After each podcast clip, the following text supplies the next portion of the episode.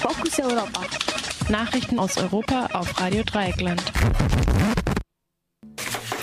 Nazis überfallen migrantischen Kulturverein in Wien. Am Sonntag, den 27.10.2013, drangen am frühen Nachmittag rund 30 Rechtsradikale gewaltsam in die Räumlichkeiten des migrantischen Kulturvereins ATI-GF im 10. Wiener Gemeindebezirk ein. Mit Stöcken und leeren Flaschen bewaffnet überfielen sie unmittelbar die erste Person, ein Mitglied des Vorstands der Komintern, die ihnen im Treppenhaus entgegentrat. Der von den Nazis angegriffene wurde verletzt und später im Krankenhaus behandelt. In einem Interview beschreibt der Verletzte den Vorfall.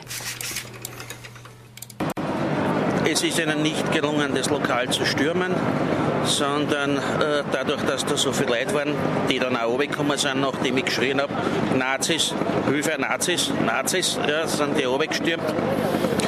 Und dadurch man dann die Leute auf der Straße irgendwo draußen aufgegriffen. Und äh, ja, die sind angezeigt worden, aber es sitzt niemand in U-Haft. Durch rasches Reagieren der Anwesenden konnte der Mob in Wien aus dem Haus gedrängt, durch den Bezirk verfolgt und zum Teil gestellt werden. In Folge wurden neun Rechtsradikale von der Polizei verhaftet. Dabei handelte es sich zum Teil um amtsbekannte Rechtsextreme von der in Anführungszeichen unsterblich Austria Hooligans. Als Reaktion auf diesen Faschoangriff kamen gestern rund 400 Teilnehmerinnen zu einer Kundgebung mit anschließender Spontandemo gegen rechte Gewalt.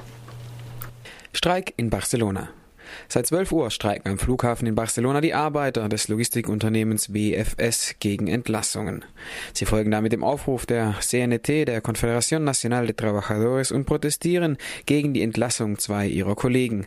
Außerdem fordern sie ein Ende der Anfeindungen gegenüber gewerkschaftlich organisierten Arbeitern und Arbeiterinnen durch das Unternehmen. Die Demokratie des Geldes. In Georgien ist der 44-jährige ehemalige Professor in das höchste Amt des Staatspräsidenten gewählt worden. Allerdings nur, weil Bizina Ivanishvili, reichster Mann Georgiens und Premierminister, es so wollte. Mit der Vereidigung des Präsidenten wird auch gleich eine Verfassungsänderung in Kraft treten, die die Kompetenzen des Präsidenten merklich einschränkt. Dass die Demokratie am Tropf des Geldes hängt, hat sich aber auch zuletzt in anderen Ländern Europas gezeigt. In Tschechien wurde die Partei des Milliardärs Andrej Babiš mit 18,65 Prozent der Stimmen auf Anhieb zweitstärkste Kraft im Parlament. In Österreich zog das Team Stronach mit 5,7 Prozent und elf Mandaten in den Nationalrat ein. Auch hier steht mit dem österreichisch-kanadischen Industriellen Frank Stornach ein Milliardär hinter der Partei.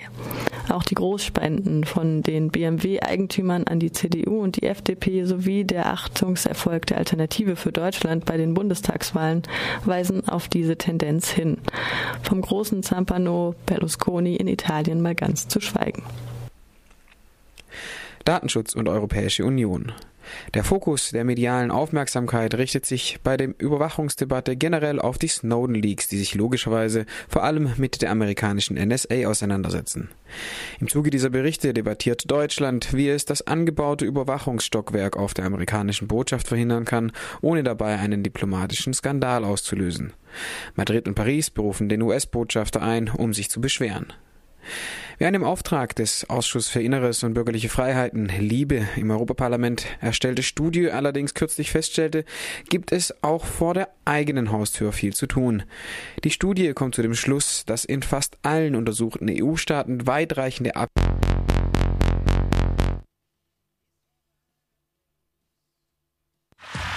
Fokus Europa. Nachrichten aus Europa auf Radio Dreieckland.